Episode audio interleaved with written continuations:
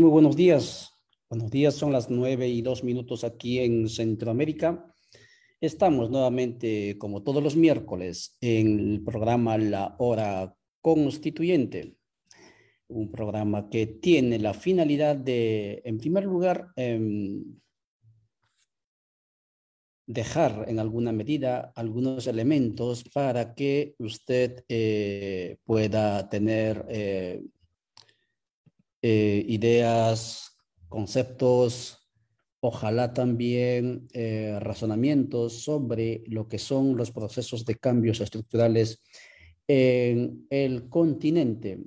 Esa es la finalidad de este programa. Eh, regularmente los procesos constituyentes en lo que llamamos América Latina o en el lenguaje más, cada vez más que se va repitiendo, Yala, ¿no? la tierra madura, eh, se ha reflexionado, se ha visto únicamente desde la perspectiva de los estados nacionales.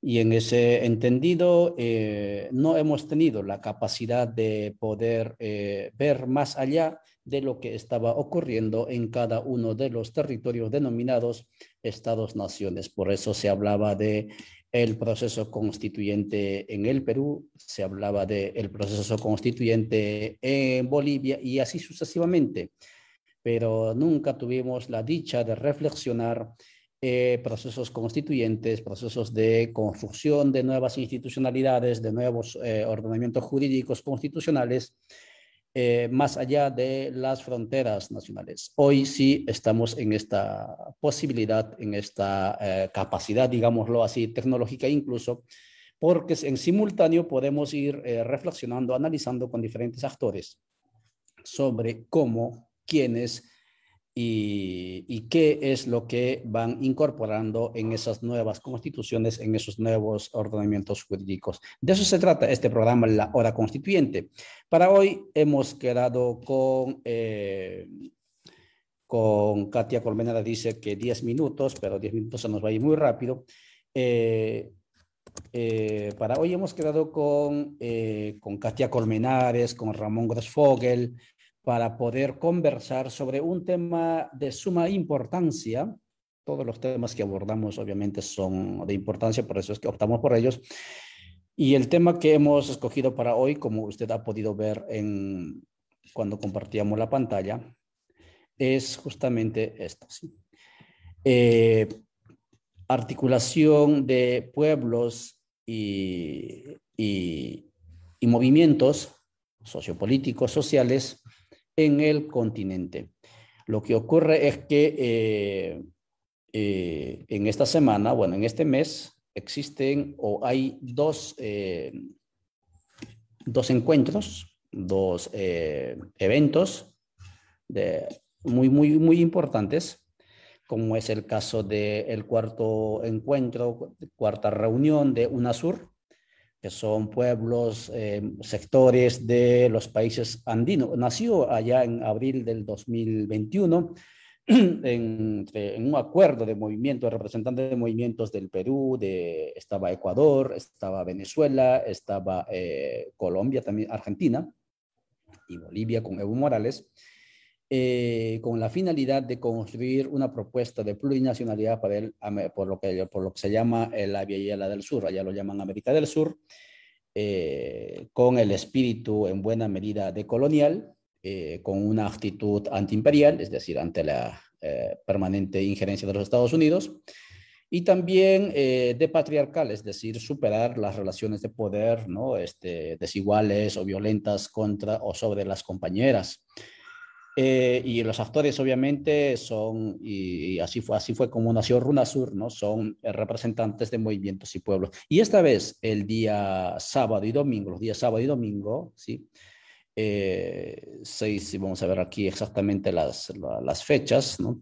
pero son los días em, de este mes, ¿no?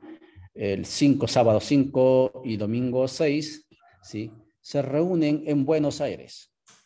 Eh, se reúnen las comisiones técnicas. Pero también está aquí en Guatemala el encuentro, el segundo encuentro plurinacional, no se llama plurinacional, segundo encuentro de Aviala Soberana, a este logo que está viendo usted allí, eh, que sería ya el segundo, segundo encuentro presencial. Este, este espacio de articulación de la la Soberana surgió a raíz de la necesidad de pensar eh, en acciones concretas eh, de calle, pero también acciones sociopolíticas a nivel continental, desde los pueblos y sectores populares. Y en ese sentido, si mal no recuerdo, de 2020 a 2019 por ahí, eh, antes de la pandemia incluso, se emprendió con reuniones virtuales, varias jornadas, de eso hablaremos seguramente en algún momento, y luego eh, finalmente se llegó a, diciembre del año pasado, 2021, donde se hizo el primer encuentro presencial físico ah, en Guatemala ciudad, eh, donde se reunieron alrededor de 14, 16 países y mal delegaciones de representantes de pueblos que están distribuidos en esos 16 países. Em, y se sacó una declaración, se decidió seguir trabajando, etcétera, y se decidió también la finalidad o la, naturaleza horizontal ¿no? del espacio, ¿no? autogestionado, etcétera. Y esta vez, este año, el del 22 al 26 de, 25 eh, de noviembre, se realizará también en Guatemala el segundo encuentro presencial de Aviala Soberana, que son pueblos, movimientos, colectivos organizados en resistencia, unos más que otros, pero que tienen este sueño de superar los, las dificultades que ha estado estableciendo de manera constante el sistema neoliberal en los territorios de los diferentes países y pueblos, pensar el mundo más allá de la modernidad, es decir, apuntar hacia el buen vivir, pero también eso se llama de colonialidad. Y también el tema de eh, las nuevas relaciones de género, es decir, hombres y mujeres en nuevas relaciones, es decir, superar la, el, patriarcado o el machismo también que se expresa en los pueblos y territorios. De eso abordarán el día, eh, eh, esos días. Obviamente el día 22, y esto los que nos están siguiendo a través de este canal ya saludamos a los que van a estar participando en el primer en el encuentro de comunicadores será el día 22 el primer día se va a dedicar al encuentro de comunicación y luego, pues se continuará el 23, 24 y 25 con el encuentro en sí de pueblos y movimientos. Esta es la finalidad del por qué para hoy, juntamente, hemos invitado a Katia Colmenadas y Ramón Grasfogel, a quienes, este, eh, con quienes reflexionaremos, nos acercaremos, ¿no? De manera un tanto así, este, eh, teórica, reflexiva, eh, sobre cuáles son los desafíos, ¿sí?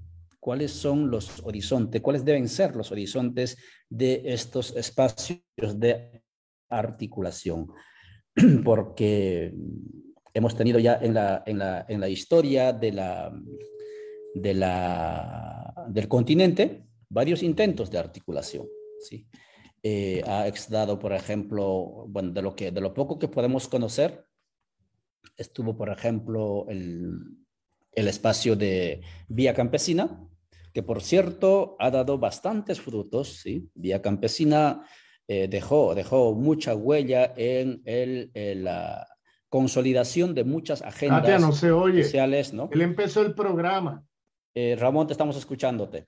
Y, eh, pero también está el espacio de em, Sao Paulo, el, el, el, Foro Sao Paulo, ¿no?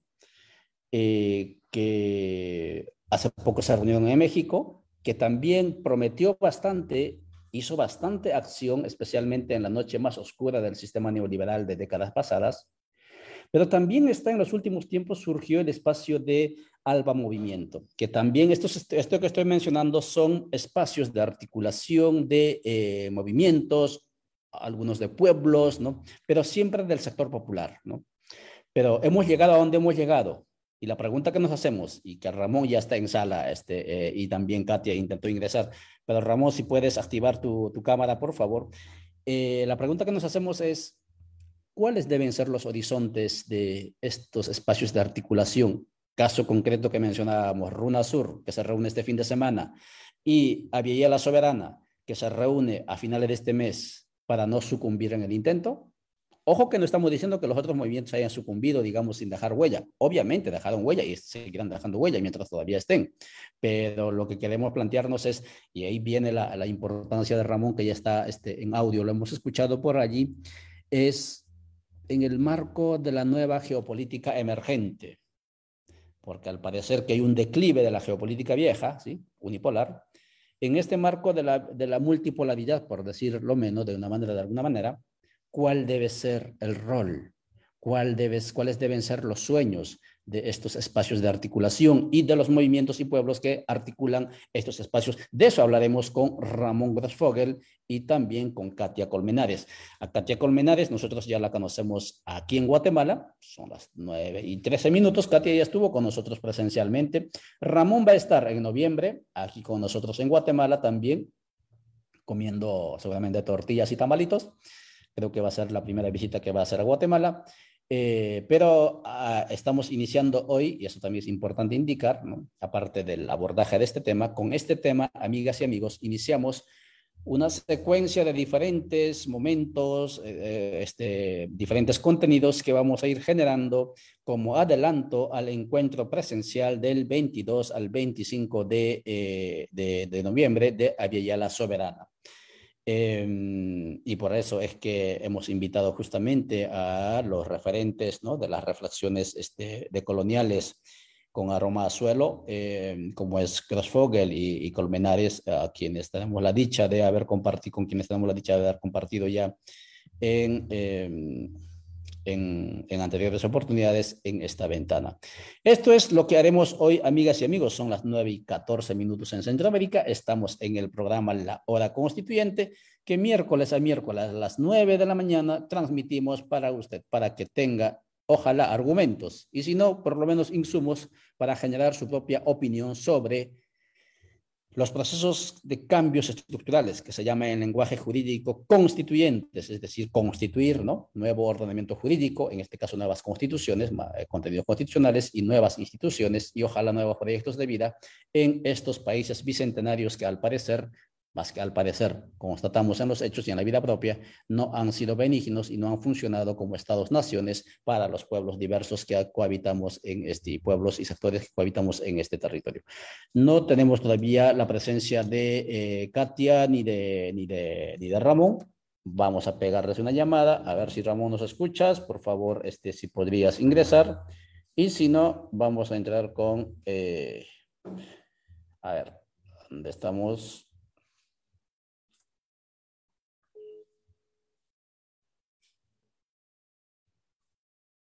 Ellos, eh, ellos tenemos entendido que están en México y al parecer tienen dificultades seguramente y no están pudiendo ingresar, pero estamos con, con, este programa La Hora Constituyente intentando llevarles a ustedes la voz, hacer, hacer que sea posible eh, escuchar la voz de nuestras compañeras que están también en el mismo caminar. Está Katia em, conectándose. Son 9 y 15 minutos. Em, y también adelantarles, amigas y amigos, no sé si ven al fondo, no está, está a la espalda, hoy es 2 eh, de noviembre, ¿sí? Día de los Santos Difuntos, dicen, aunque nosotros aquí y en otras latitudes celebramos esta, esta fiesta de la, de la, donde la finitud da paso a la infinitud, ¿sí? Eh, para seguir existiendo todos entre todos eh, desde mediados del mes de octubre y por eso tenemos nuestro, todavía nuestro altar de, eh, con nuestros seres queridos ahí en, mis espaldas detrás de la cámara. Katia está conectándose, no sé si Ramón nos escucha, vamos a llamarle a Ramón. A ver qué es lo que está ocurriendo. Estamos en el programa La Hora Constituyente, eh, transmitiendo desde Pueblos en Red para que usted pueda tener algunos elementos en su, eh, en su bagaje cultural cuando sea necesario reflexionar, abordar estos desafíos, estos retos de cambios estructurales que necesitan y necesitarán siempre los países de nuestro continente. Al parecer tenemos dificultades con Katia y con Ramón y va a ser un pesar, ¿no? En no realizar esta, esta, esta transmisión en vivo, que por cierto también están conectados en este momento y saludamos a toda la audiencia que nos sigue en línea de Radio Victoria, La Voz de los Pueblos, Allí nos, eh, gracias a, Luis y también a Cristian, que son los que están haciendo que los que nos siguen por radio puedan tener sintonía y los escuchen a ustedes. Y también estamos transmitiendo en, el, en, el, en la página de eh, en, Quito, al eh, el Internacional, gracias a José Atupaña, seguramente también está por allí. Gracias por mover, José, también estos contenidos. Estamos transmitiendo también en la página de eh, la Soberana. Y los que están interesados en este encuentro que acabamos de mencionar del día 22 al 25 de noviembre, que se realizará aquí en Guatemala, también puede ponerle me gusta a la página de la Soberana en Facebook y ahí tendrá usted en diferido y en vivo los diferentes este, contenidos previos al encuentro presencial, pero también eh, los contenidos generados en vivo en, durante el encuentro presencial. Ya está usted viéndolos en la pantalla a, a Katia y a, y, Ramón, que están intentando resolver problemas técnicos. Eh, eh, y también estamos transmitiendo en la página de alcarajo.org, Rosalba Alarcón, eh, que también hace posible que se transmita allá en, desde Colombia. Y Rosalba también va a estar con nosotros. Y si nos estás escuchando, Rosalba, también hoy iniciamos entonces este adelanto de contenidos. Ya nos está escuchando Ramón, ya está Katia, y entonces comenzaremos. Seguramente van a compartir la misma pantalla. Muy bien, eh, ahí tienen la WISPALA en la, en la en el respaldo del, sofá. Muchísimas gracias, Katia. Muchas gracias, Ramón, por estar con nosotros. Son nueve y veinte minutos. Este programa la hora constituyente eh, que generamos desde Guatemala. Está con ustedes ya Ramón y Katia. Eh, por favor, eh, Katia y Ramón, en ese orden, si pueden tomar el micrófono y saludar a la audiencia y comenzamos con las preguntas para hoy. Adelante.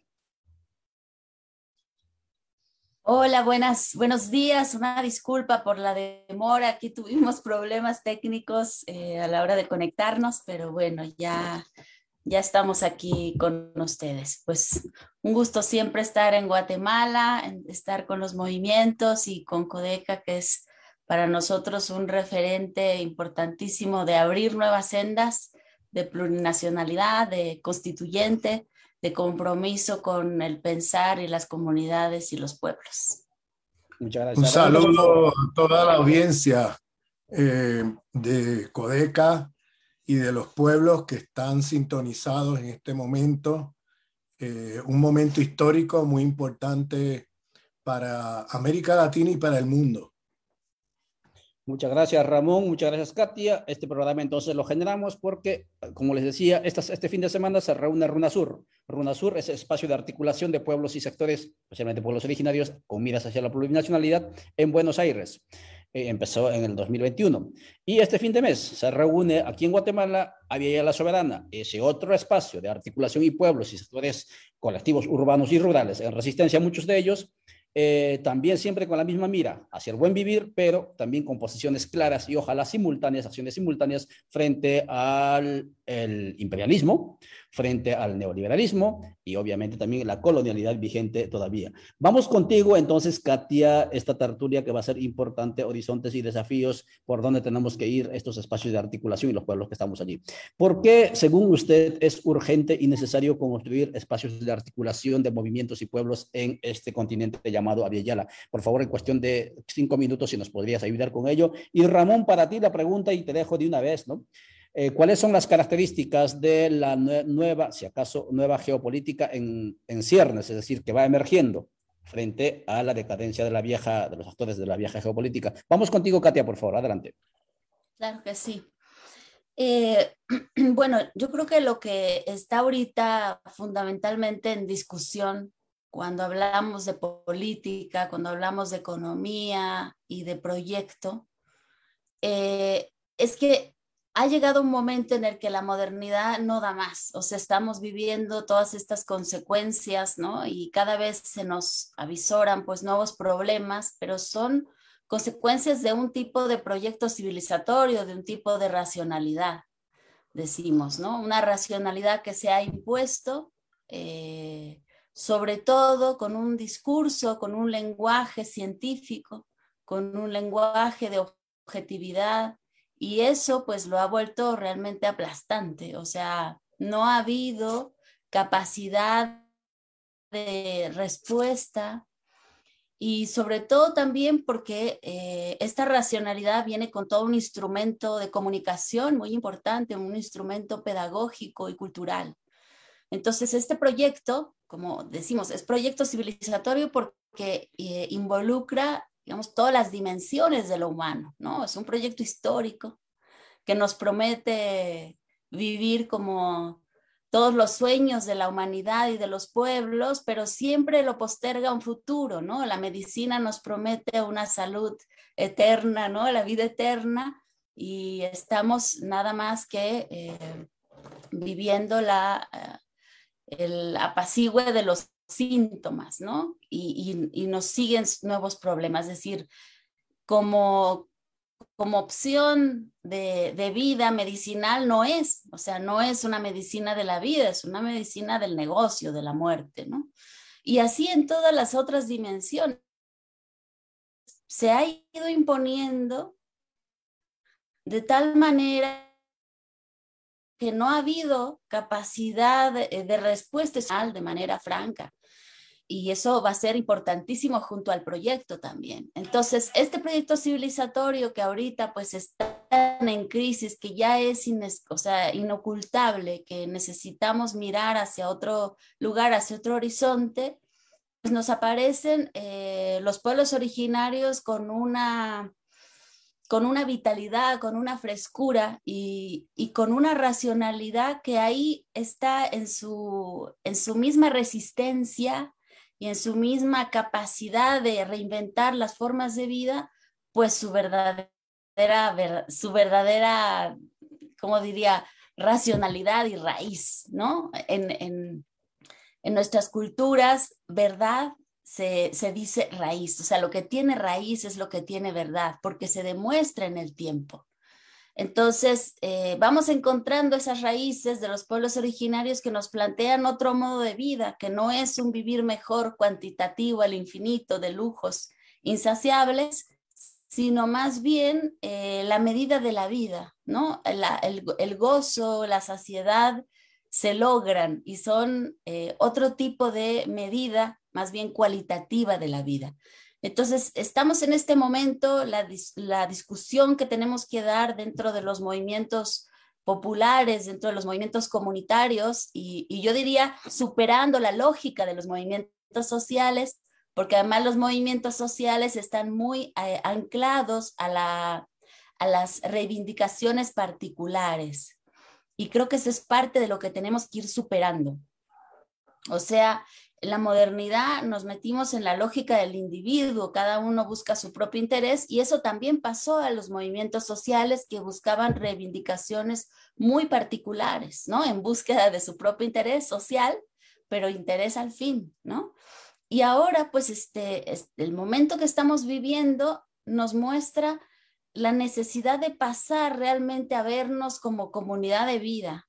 Entonces ya no es una lucha, digamos, por eh, por cuestiones particulares, ¿no? Por reivindicaciones particulares, sino que tenemos que ya dar una respuesta civilizatoria, una respuesta de proyecto. Y hacia allá tenemos que caminar. Y ese camino, pues lo tenemos que ir construyendo juntos, ¿no? En el diálogo precisamente de, de movimientos, de pueblos que se están abriendo ya a la necesidad de plantearse modos de vida que efectivamente puedan ser sostenibles en el tiempo. Dice Dussel, en la política hay que plantearse el postulado de la vida perpetua, o sea, que podamos construir un modo de vida en donde la vida sea siempre posible, ¿no? Que podamos sostener ese tipo de vida con los medios que tenemos al alcance. Entonces, creo que es importante, ¿no? Recuperar este postulado de la vida perpetua y eh, irla repensando, cómo eso se, se concretiza ahora sí en nuestros pueblos, en nuestras localidades y en los intercambios que tenemos que ir construyendo, porque además esta lucha que tenemos que dar, que no es una lucha eh, particular, es una lucha por la vida, pues la tenemos que dar juntos, como comunidad de vida que somos.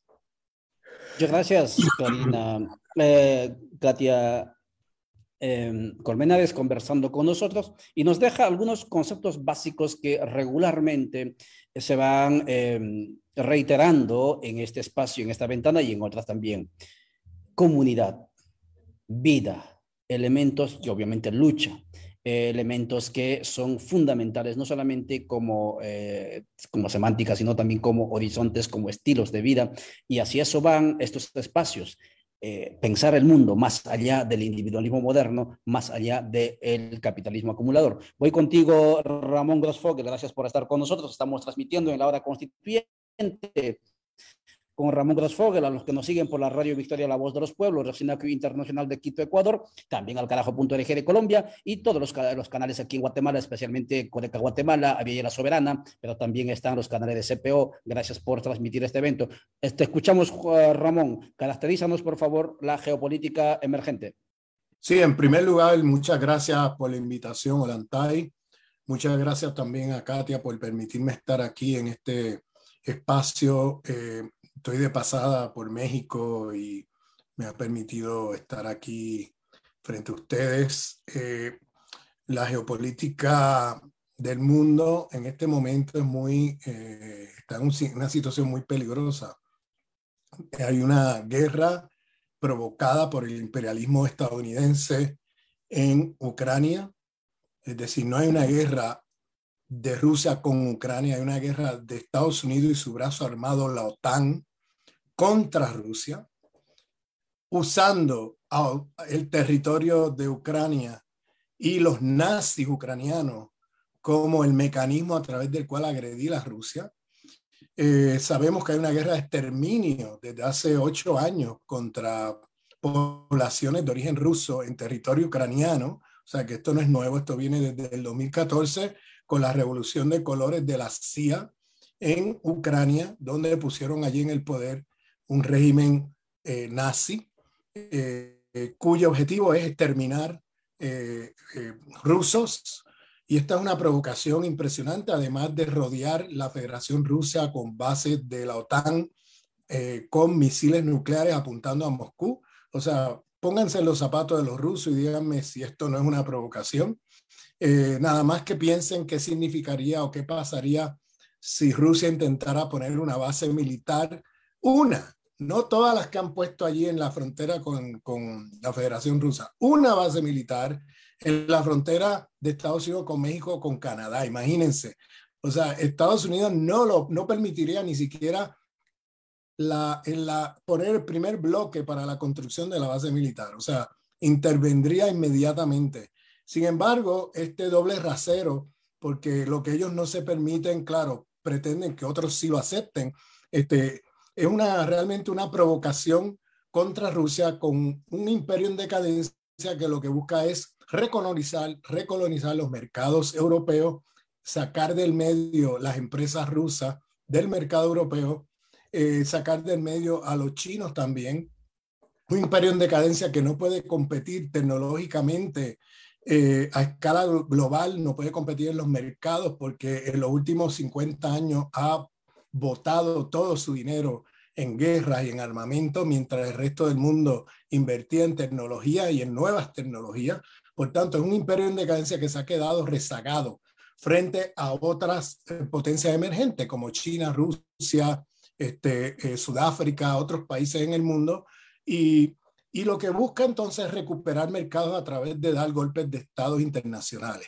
Y esta provocación contra Rusia no es otra cosa que un intento de recolonizar el mercado europeo a través de que a través de provocar a Rusia de tener que entrar en una guerra en Ucrania, ponerle sanciones eh, y a través de las sanciones sacar del mercado europeo a todas las empresas rusas eh, que constituye el 40% de las importaciones de la Unión Europea. Estamos hablando de miles de millones de euros.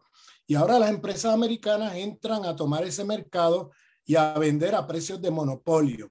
Entonces estamos, eh, ahora que recuperaron el mercado europeo, eh, dado que ellos han perdido las guerras del Medio Oriente, dado que ellos eh, han perdido la batalla comercial con China en África y en Asia, la pregunta es hacia dónde van. cuál es el próximo objetivo estratégico de los Estados Unidos ahora que recuperaron Europa. Y de hecho, los europeos van a pagar caro porque ahora están pagando eh, a las empresas rusas, a las empresas norteamericanas que venden a precio monopolio el trigo, el aluminio, el gas, el petróleo, todo lo que les vendían los rusos a precios mucho más baratos, ahora los europeos tienen que pagarlo a precios estratosféricos, por eso están sufriendo ahora mismo una hiperinflación. Pero los fake news pueden más que la realidad de los hechos, porque muchos europeos siguen apuntando a Putin el malo, Putin el malo, y no se dan cuenta que la puñalada por la espalda se le han dado eh, sus supuestos aliados, el imperio estadounidense y la administración Biden. Pero ahora, para dónde van es hacia América Latina. No es, que, no es que vienen porque han estado aquí y siguen estando aquí, es que vienen con una nueva escalada. La nueva escalada viene eh, buscando cómo consolidar lo último que le queda al imperio estadounidense, que es la región de América Latina. Y para eso van a venir con probablemente una escalada mucho mayor de lo que hemos visto hasta ahora en los últimos años, sobre todo Venezuela creo que va a ser un punto vulnerable porque Venezuela es un lugar muy rico en términos de recursos naturales, entre ellos petróleo, y le tienen el ojo puesto en un momento donde escasea el petróleo, donde el precio del petróleo es enorme, es muy alto. Eh, los Estados, Estados Unidos eh, tienen que retornar de alguna manera, recuperar lo perdido. Por ejemplo, eh, un lugar como Chile, que es una neocolonia gringa desde hace muchos años, eh, el socio comercial número uno de Chile no es Estados Unidos, es China. Entonces, eh, Estados Unidos, lo único que les queda ahora mismo es la América Latina y tienen que recuperarlo a como dé lugar y por eso eh, yo entiendo que viene una nueva escalada hacia nuestra región y eso tiene implicaciones políticas muy importantes para los pueblos.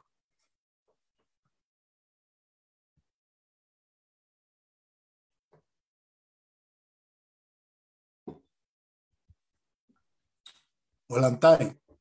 Escuchamos, Ramón. Muchísimas gracias. Muchas gracias por esa brillante este, eh, gráfica, digamos, a brocha gorda, de lo que está ocurriendo en la geopolítica actual. O sea, Europa vive proceso de, colo, de neocolonialismo, triste, vinieron a colonizar por aquí y ahora son nuevamente colonia, habrá que decolonizar también Europa. Voy a leerles algunos mensajes, amigas y amigos, estoy entrando a la página de, aquí está Codeca Guatemala. Dice Mirta Bruno Rivas, desde Argentina, vamos a ver si me están escuchando, voy a volver, ahora sí, sí, sí me están escuchando. Dice, desde Argentina les mando un abrazo de agradecimiento. La perspectiva que también divulgan es un gran aporte. Gracias, Mirta, por seguirnos. Dice Estuardo Josué, saludos desde Quetzaltenango, Guatemala. Claro que sí, gracias por seguirnos. Dice eh, Alejandra, Alejandra, eh, Alejandra Patrone, ella es la responsable de Sputnik, que nos, también nos ve para, para América Latina. Desde Montevideo, Uruguay, Alejandra, nos veremos por aquí. Saludes. Dice eh, Rafael Ángel, saludos desde Venezuela, compañeros. Eh, también nos está viendo desde Venezuela. Excelente saludos desde, Chalapán, Jalapa, indica también Sergio Jiménez. Ana Martínez, Ana María dice, hola compas. Sí, efectivamente, muevan este contenido, amigas y amigos. Estamos conversando con Ramón Grossfogel y también Katia Colmenares sobre por dónde tenemos que ir los movimientos sociales, los pueblos, los sectores que no estamos dispuestos a seguir viviendo como subalternos queremos hacer nuevos horizontes de vida. ¿Por dónde tenemos que avanzar? Voy contigo, Katia, retomando lo que decía Ramón y lo que decías ah, en tu anterior intervención. La pregunta es, ¿por qué no hemos logrado avanzar más allá de donde llegamos? me imagino que conoces el caso de Foro Sao Paulo y no voy a mencionar los otros espacios que ya mencionaba, este, Alba Movimiento, Vía Campesina y muchos otros espacios, y en la comunidad andina también ha habido varios, aparte de RUNASUR. ¿Por qué no hemos llegado más allá de donde, donde hemos llegado en los espacios de articulación? ¿Qué nos faltó? Tu reflexión, por favor, Katia, adelante. Sí, bueno, yo eh, particularmente ahora me encuentro colaborando al interior del Instituto Nacional de Formación Política de Morena. Eh, precisamente en el convencimiento de que tenemos que ir trabajando la cuestión de la formación política. O sea, creo que ese es uno de los puntos sobre los cuales tenemos que poner todos nuestros esfuerzos en esta segunda ola.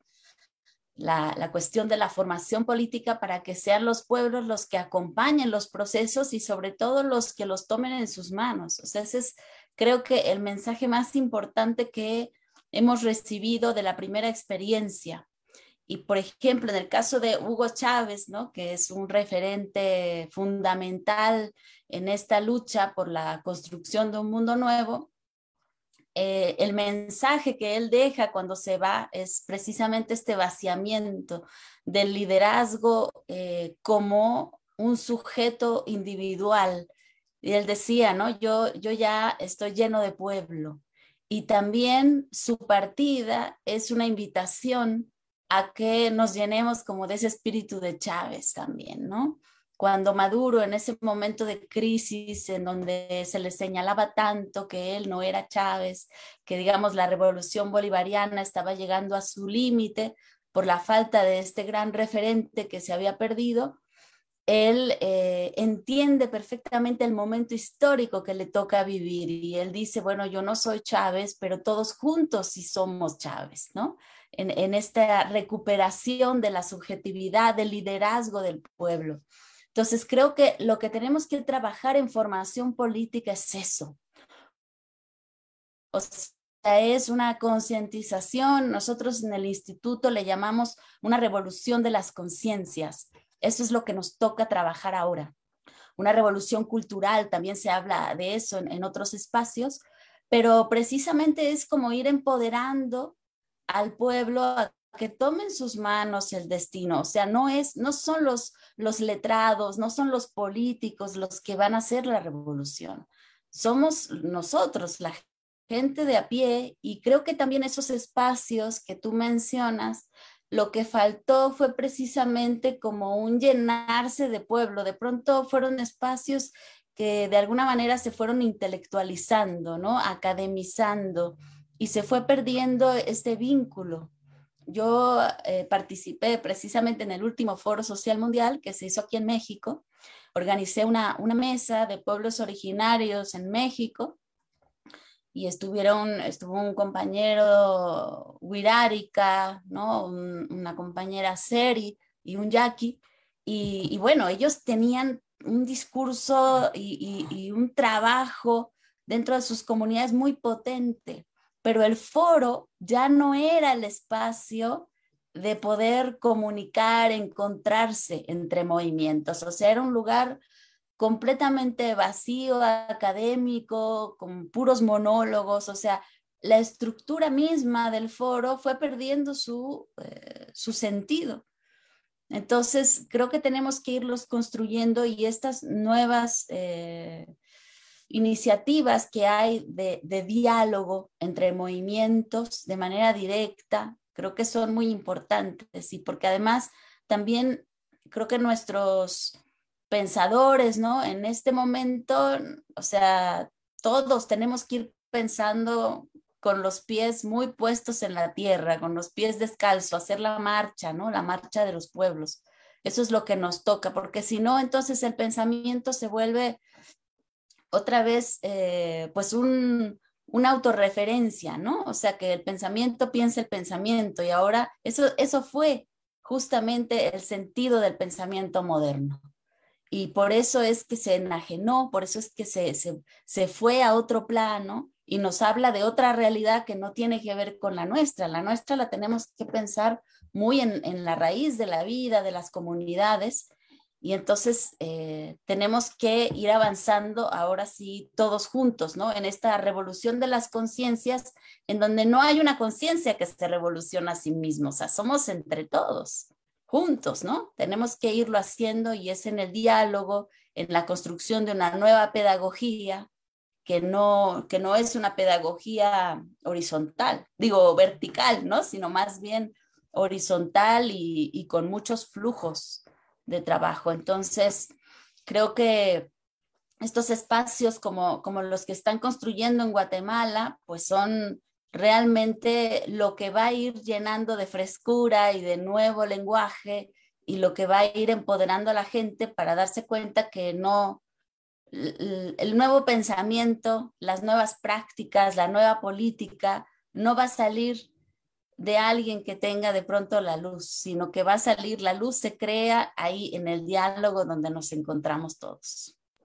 Muchas gracias, Katia Colmenares y Ramón Grasfogel, personas que eh, con aroma a suelo, con aroma a tierra, con aroma a pueblo, tienen pensamiento, tienen actitudes en el tema de la decolonialidad en el continente y también en, la parte de, este, del mundo occidental y más allá incluso en el tema de la descolonialidad, hablando con usted, con nosotros, eh, y les adelanto lo que decía Katia, del 22 al 26 de noviembre estamos, estarán ellos aquí, él y ella, y otros compañeros más, son en este momento confirmados de 16 países, que estaremos presentes, pueblos y sectores de movimiento, estaremos presentes aquí en Guatemala, eh, reuniéndonos, hablando justamente sobre los desafíos de la decolonialidad hacia el buen vivir. Pero también este fin de semana, sábado y domingo, Runasur se está reuniéndose en Buenos Aires, Argentina. A raíz de esos dos espacios es que estamos reflexionando hacia dónde, ah, por dónde tenemos que caminar, ¿no? Como pueblos y movimientos en articulación eh, continental. Y Katia nos deja algunos conceptos básicos, por ejemplo, el tema de eh, transitar de ser sujetos culturales a ser sujetos sociopolíticos, sujeto pueblo sociopolítico, pueblos plurinacionales. Yo creo que la revolución cultural plurinacional o la revolución de conciencia plurinacional, importantísimas categorías que nos está dejando Katia, y tal vez, como bien reflexionaba, es por allí que no se pudo consolidar y no se pudo alcanzar más allá de lo que alcanzamos con los espacios de articulación anterior. Voy contigo, Ramón, y la pregunta para ti es, ¿qué debemos hacer cómo debe ser nuestro modo de ser, estar y pensar y sentir de los movimientos y pueblos en esta nueva geopolítica. Pero antes te quiero leer algunos mensajitos que nos dejan, en este caso, por la Radio Victoria, la voz de los pueblos. Gracias Luis, gracias Cristian por estar en la cabina y estar transmitiendo esto para la audiencia. Y nos siguen bastante gente en Estados Unidos este, por línea esta radio, especialmente los familiares de los colecas que se han ido a los Estados Unidos, sintonizan esta radio y mandan saludos siempre. Dice Elda Morales, buenos días, bendiciones desde Retaluleo, a compañeras del campo. La ventaja de este, de este espacio es que son la mayoría del campo y, claro, están llegando a donde justamente Katia decía, llegar a los pueblos. Y dice eh, Codeca Río Hondo, compañeros, mucha fuerza, les escuchamos desde Zacapa, la zona oriental. Dice, eh, hay que ir a base a la calle con la gente. Saludos desde Guatemala. Ah, Moon, dice este mensaje. Muchas gracias. Y dice Julián Mucún, desde el sur de, este, de México. Buenos días. Adelante, compañeros, con la lucha. Claro que sí. Voy contigo, Ramón. Adelante, por favor. Sí, mira, tengo aquí una camisa que me regalaron en, en Venezuela del libertador Simón Bolívar. Este, y inspirado en Bolívar, eh, Hugo Chávez actualizó el proyecto bolivariano de cara al siglo XXI. Eh, y yo creo que nosotros ahora nos toca unas tareas que fueron incompletas o inconclusas en esa primera independencia, eh, que lamentablemente hubo élites criollas que eh, usaron el proceso de liberación contra el imperio español en su época eh, como un trampolín para ellos dar una especie de golpe de Estado dentro del propio proceso revolucionario para troncar eh, el espíritu libertador y descolonizador de los eh, libertadores de la época. Por tanto, esa primera independencia fue eh, inconclusa, incompleta. Ahora estamos en un momento histórico donde tenemos que culminar ese proceso inconcluso de descolonización. y eso requiere una segunda independencia, una segunda emancipación, una segunda liberación eh, en América Latina que rompa las cadenas de una vez y por todas de eh, la dependencia y la subordinación a algún imperio, en este caso en el siglo XXI el imperio estadounidense, que es el que ha tenido un rol protagónico en la dominación de nuestra región. Y además un rol agresivo, no solamente en términos de superexplotación de nuestros recursos y de nuestros pueblos, sino también eh, un rol eh, militarmente agresivo, porque sabemos de todas las intervenciones de la Organización de Golpes de Estado, de, su involucramiento en muchos de los procesos que han eh, frenado los procesos de liberación en nuestra región. Entonces, eh, nos toca un momento histórico de decadencia de ese imperio Y el problema es que cuando tú tienes un imperio de decadencia es como tener un tigre herido de muerte. Eh, es decir, uso esta metáfora para dar una idea de qué ocurre cuando un imperio cae. Y es que eh, su decadencia eh, va a pelear como gato boca arriba, va a, a lanzar todo lo que pueda, va a reaccionar de maneras inesperadas, de maneras muy bruscas y violentas este, por mantener su estatus imperial en el mundo. Y como América Latina es lo último que les queda, están eh, peleando nuestra región eh, de una manera mm, eh, fuerte y lo que estoy anunciando es que viene una nueva escalada para nuestra región y nos toca entonces tener claridad en términos del proyecto estratégico. Es decir, eh, en nuestra región tenemos muchas luchas eh, que se dan en el campo de las luchas por la liberación de la mujer, las luchas ecológicas de protección de la madre naturaleza. Este, hay luchas antirracistas, hay luchas descolonizadoras en el campo del conocimiento y de descolonización de la mente. Hay luchas eh, por la descolonización económica pero ¿qué pasa? Si esas luchas no se marcan en un proyecto antiimperialista, si esas luchas se quedan en reclamos dentro del sistema por el mejoramiento eh, de manera reformista de, las, eh, de los pueblos afectados, de los sujetos afectados en, todas esas luchas y demandas, eh, el problema es que no va a haber un cambio antisistémico. El problema es que inmediatamente todas esas luchas son absorbidas y son incorporadas por el mismo imperio en sus lógicas de dominación. Por ejemplo, hay cosas tan perversas como tener eh, el USAID, USAID, el USAID, eh, financiando proyectos, por ejemplo, eh, de pueblos indígenas, financiando proyectos ecologistas, financiando proyectos de pueblos afrodescendientes contra el racismo, contra este, discriminación, etcétera. Pero es una cosa perversa porque nosotros sabemos muy bien que es ese sistema imperialista mundial el que produce todas esas opresiones, todas esas formas de dominación múltiples y que si no ataca el fondo del problema, que es ese sistema imperialista mundial que produce capital, explotación capitalista, que produce eh, discriminación y dominación racial, que produce discriminación y dominación eh, patriarcal, etcétera, pues entonces nos quedamos en una políticas identitarias superficiales que son cooptadas de manera muy fácil por el sistema. Fíjate que eh, parte de eh, los mecanismos que usa el imperio hoy, y digo de manera perversa porque ellos que son los que producen estas opresiones, a su vez vienen y financian a los sujetos oprimidos por esas mismas opresiones que ellos mismos crean y los financian a través de fundaciones, a través de USAID, a través de fundaciones alemanas que tienen una larga historia en América Latina de, y en el mundo de transferir dinero de la CIA, fundaciones alemanas con, con rostro de izquierda o de pseudo izquierda, que luego transfieren dinero a nuestra región eh, financiando y apoyando eh, proyectos que van eh, de manera perversa contra los procesos eh, antiimperialista y los procesos, incluso gobiernos progresistas, gobiernos antiimperialistas en nuestra región. Entonces, eh, esto es muy importante prestarle atención porque nos, estamos en una etapa del imperialismo que no solamente es una etapa brusca y agresiva, sino que también han sofisticado sus métodos de dominación. Por ejemplo, hay un video de la CIA ahora mismo que, pueden ver, videos de la CIA donde hay agentes de la CIA eh, identificándose como interseccionales.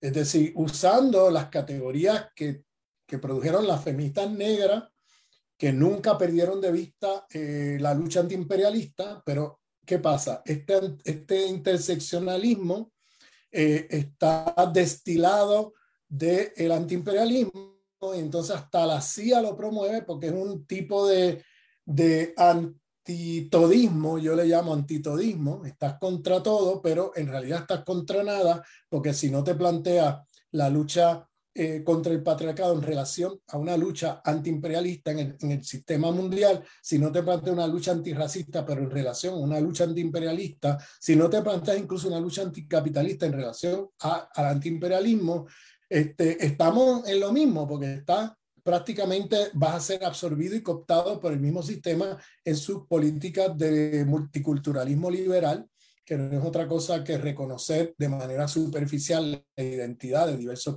eh, eh, sujetos oprimidos, pero para eh, dejar las cosas como están. En otras palabras, te reconozco en tu, en tu identidad de manera superficial, te paso unas migajas para que brinques y saltes en tu carnaval, pero no cuestiones que manda aquí. Entonces, eh, esto está pasando en toda la región. Fíjense, las elecciones en el Ecuador yo creo que son muy aleccionadoras, ¿no? De cómo apareció un personaje con rostro indígena, financiados por las ONG imperiales, financiados por fundaciones imperiales y que luego, eh, sin proyecto antiimperialista, sin orientación antiimperialista, y se convirtió en un efecto divisorio para que no ganara el correísmo. Bien, para que ganara precisamente quien ganó, un oligarca de la élite blanca criolla neoliberal que está quedando el país.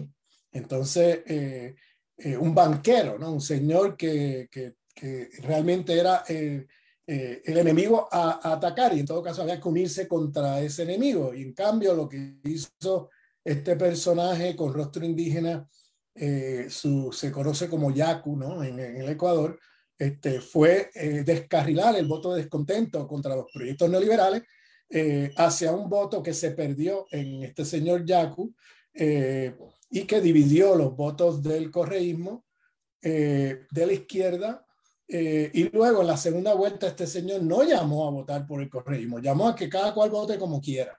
Eh, en otras palabras, el, el, anticorreísmo fue tan fuerte que eh, lo que hizo fue canalizar votos o a favor de Yacu en la segunda vuelta o a neutralizar votos que pudieron haber ido al correísmo, gente que se quedó en su casa.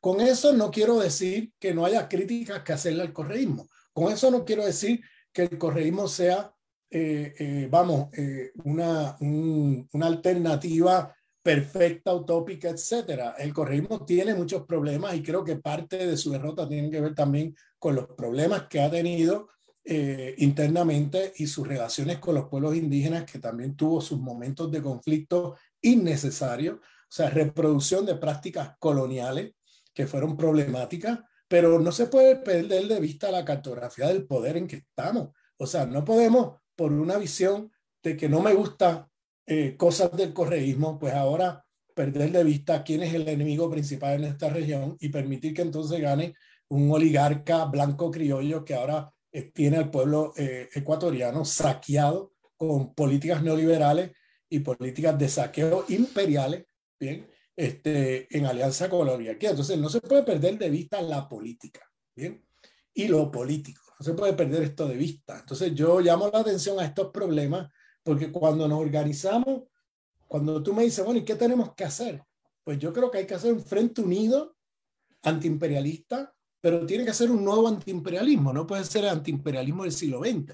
Tiene que ser un antiimperialismo que contemple allí la lucha ecológica, la lucha feminista, la lucha antirracista, la lucha anticapitalista, eh, las múltiples luchas de, diversos pueblos y diversos sujetos oprimidos eh, que tienen que contemplarse en un frente unido contra el sistema imperialista mundial, que no es otra cosa que la materialización eh, en el plano mundial y en el plano nacional y regional de todas estas opresiones que afectan la vida de los pueblos.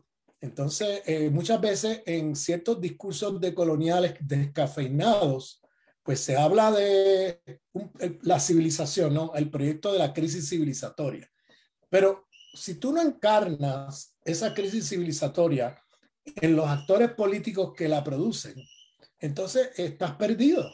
Y, los actores políticos que producen eso es el sistema imperialista eh, mundial que está eh, dominando eh, el mundo y que ahora mismo se encuentra en un, en un proceso de decadencia porque hay nuevas potencias emergentes que le hacen la competencia y, tenemos que, entender este momento histórico porque nos tenemos que preparar para una nueva escalada en nuestra región.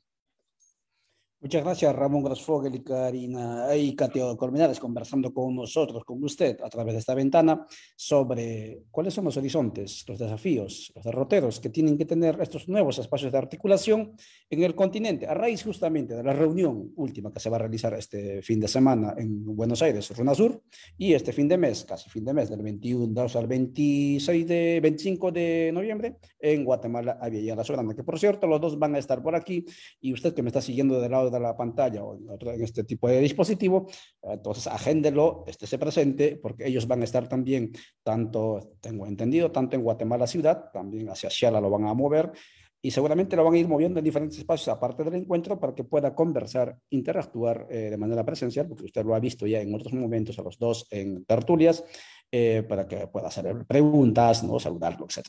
Em, Ramón nos deja entonces algunas ideas básicas.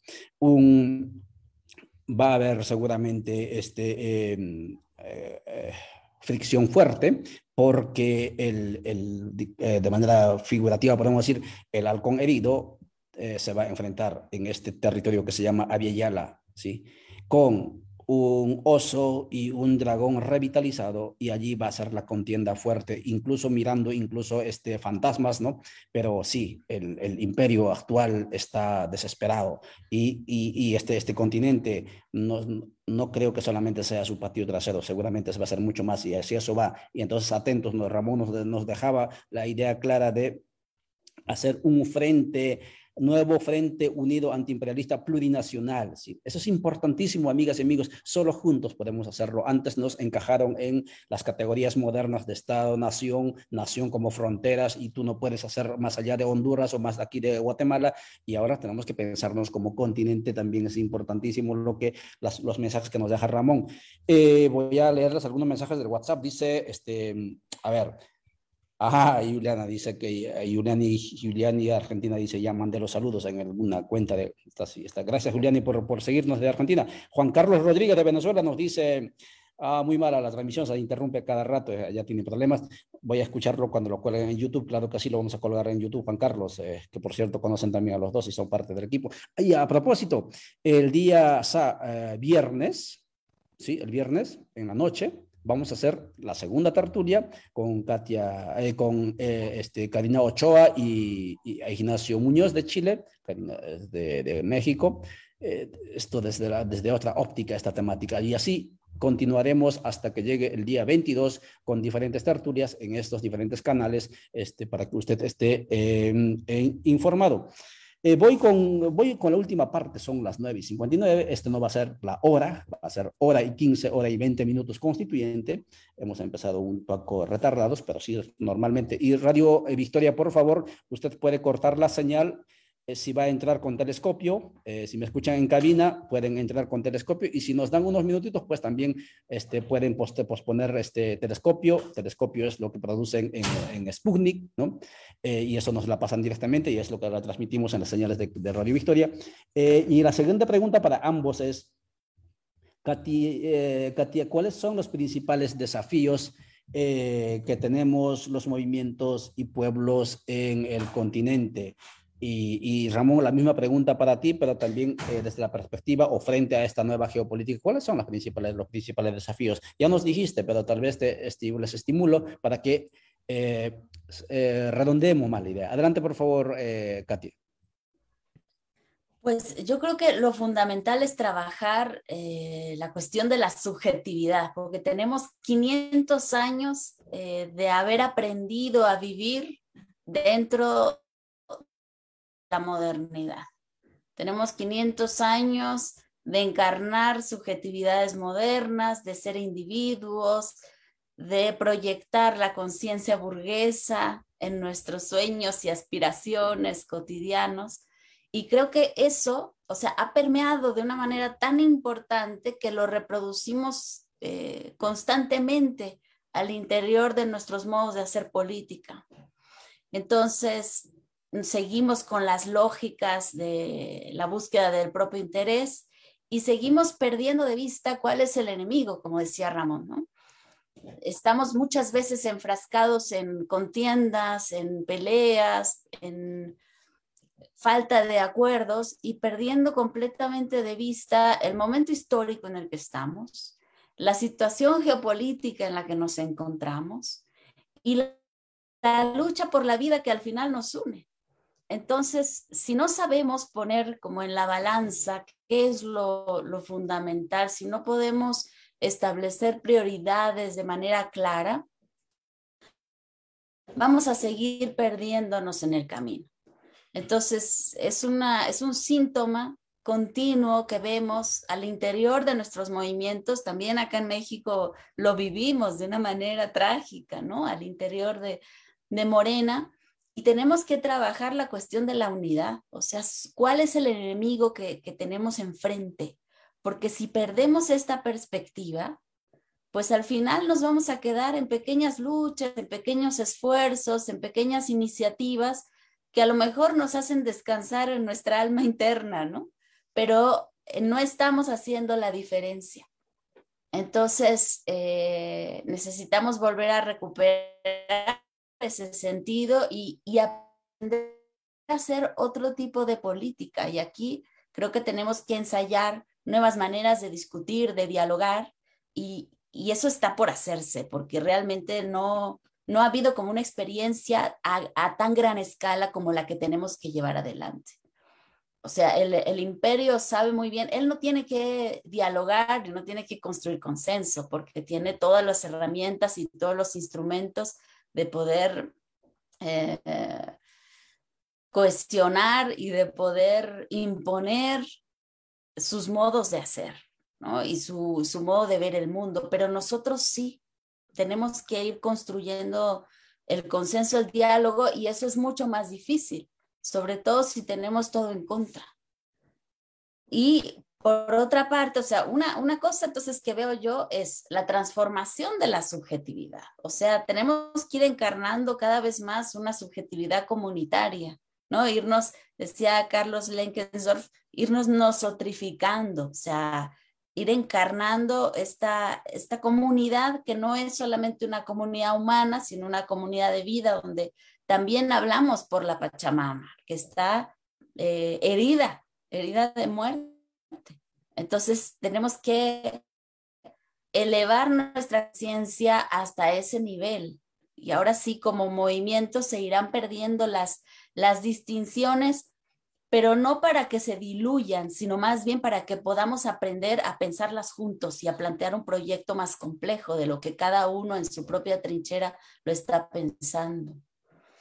Entonces, uno yo diría la subjetividad moderna que tenemos que transformar y la otra es también la batalla comunicacional que también tenemos que dar y que es eh, parte también de un instrumento pedagógico que necesitamos ir creando a través de estas herramientas que hemos ido aprendiendo ahora con la pandemia de manera acelerada, pero también boca a boca. O sea, la formación política tiene que ir de la mano con experiencias nuevas de, eh, de lucha.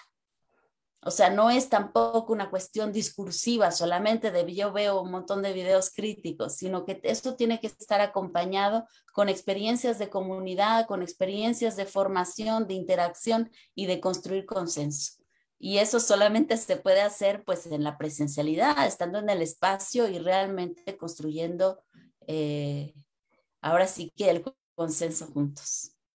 Muchas gracias, Katia. Trabajar nueva subjetividad que supere lo moderno y para solamente hacia el buen vivir. Eh, batalla comunicacional nos plantea también Katia, pero también formarnos. Ah, y hay una cosa, si me permites, adelante. me parece súper importante y que es parte de la cuestión de la subjetividad, pero aborda como otro ámbito, que es la forma de vida. O sea, hemos ido aprendiendo a vivir de manera moderna esto es nuestra cotidianidad en muchos espacios. O sea, no, no quiero decir que sea en todo lugar, porque hay otro tipo de experiencias que también son importantísimas y son nuestro referente. Pero eh, el modo de vida moderno, capitalista, metropolitano, urbano, ¿no? Se, se ha impuesto. Entonces, transformar eso, transformar el modo en el que estamos reproduciendo nuestra vida, Juan José Bautista hacía mucho énfasis en la cuestión del consumo ¿no? Ir transformando el consumo, que no es solamente un consumo para mi propio interés, sino es un consumo que yo lo transformo también en servicio. Y eso también tenemos que ir eh, ensayando otras maneras de vivir, otras maneras de encontrarnos. Entonces, eh, eso también es parte de la, de la transformación subjetiva, pero que pasa por la reproducción de la vida.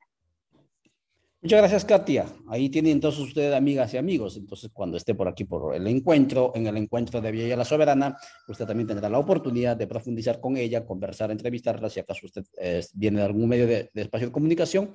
Este desafío que nos dice este, eh, Katia, eh, los nuevos sujetos políticos tienen que ser también sujetos de comunicadores. Es importantísimo y el tema del estilo de vida, cambiar nuestros estilos de vida. Dice Marta Fuentes en esta página que estoy viendo, saludos desde Nicaragua. Gerardo Valdizán dice que sirva la guerra en Ucrania para percibir los verdaderos límites del buen vivir, del imperialismo y sobre todo de la alienación, dice. Eh, dice Ana María Etlis, antes de pasar el micrófono a Ramón, ¿qué opinan ambos sobre las alianzas políticas como en Brasil, por ejemplo? de la centro derecha con el socialdemocracia, indica. Felipe Marino, saludos desde La Paz, Bolivia. Felipe, un abrazo si me estás escuchando. Claro que sí, te recordamos por aquí. Dice, em, ¿qué más? Ahí dice un saludo combativo saludo para todos los pueblos presentes desde, Pocomán a Mixco, Guatemala, indica Ani Díaz. Y además indica, Gerardo Valizán tiene una pregunta, dice Juliani desde CTA Córdoba, saludos también nos manda. Eh, ¿Qué más ahí tenemos? Eh, tenemos uh, más preguntas. Sí, me encanta la forma pedagógica de Katia. Muchas felicidades, dice Lucrecia Yen. Gracias, Lucrecia, por seguirnos y por, murar, por mirarnos también por ese espacio.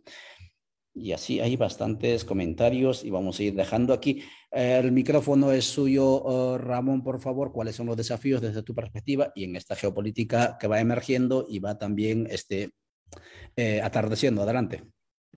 Sí, eh, mira, yo creo que hay varios niveles de, de, la lucha, hay diferentes actores políticos, hay diferentes, y tenemos que saber cómo articular ese frente unido que estoy anunciando.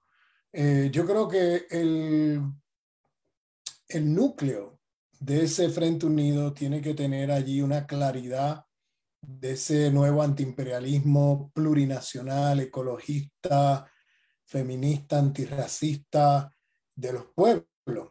Entonces, eh, ese nuevo antiimperialismo tiene que estar articulado a, nuevas luchas y a nuevos procesos que en el antiimperialismo del siglo XX usualmente se reducían a problemas exclusivamente económicos y de clase, eh, lo cual sigue siendo ejes importantes. Hoy no estoy menospreciando, sencillamente que hay eh, nuevas subjetividades, nuevas luchas que tienen que ser contempladas en el nuevo antiimperialismo de cara al siglo XXI.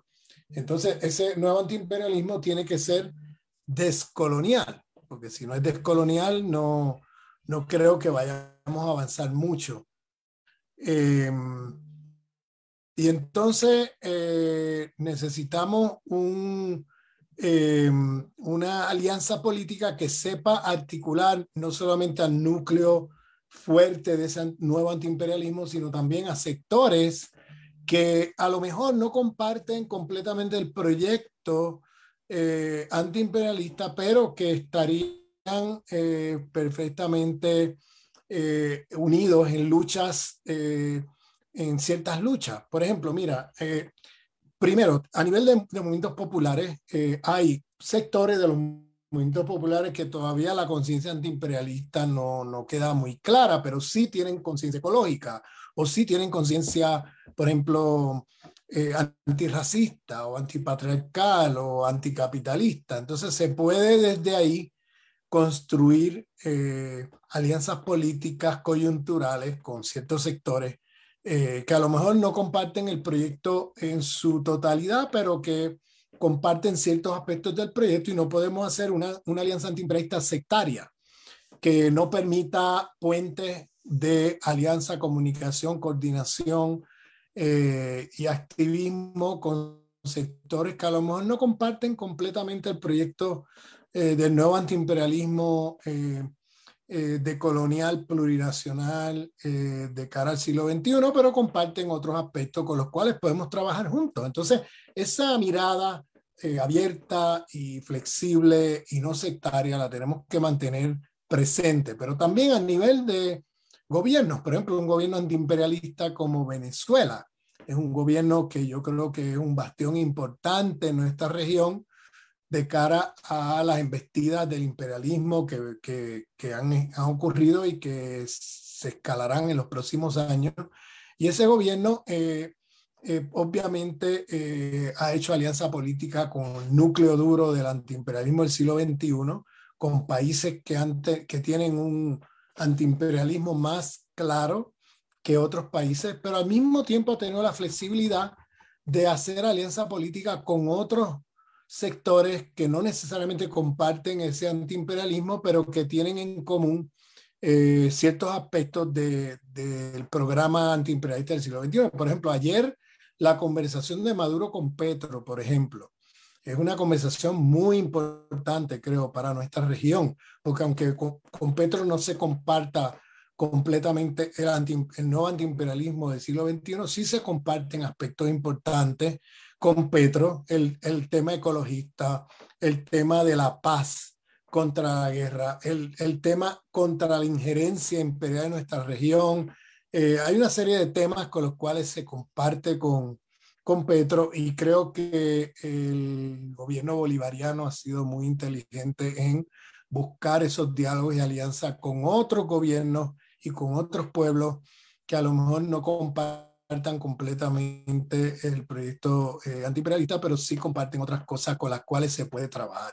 Y están dando ejemplo. Recordemos que Maduro fue eh, canciller de Venezuela durante cuando Chávez era el presidente de Venezuela y tiene una vasta experiencia diplomática que yo creo que se ve hoy reflejado en esa política flexible que ha mostrado el gobierno bolivariano y que nos sirve de ejemplo también a los movimientos populares, porque eso que ocurre en el nivel macro de los gobiernos, pues a nivel local y a nivel regional, los movimientos populares podemos también aprender de esas políticas más flexibles que nos permitan eh, ampliar ese frente unido antiimperialista, enfocando contra la oligarquía criolla y el imperialismo estadounidense, que son los enemigos principales en nuestra región. Muchas gracias, Ramón. Entonces, un nuevo antiimperialismo eh, abierto, eh, flexible, pero no blando, ¿sí? Eh, indica Ramón en este tiempos y pues superando también esas categorías de la lucha de clases como único, como única metodología de comprender y explicar nuestra realidad.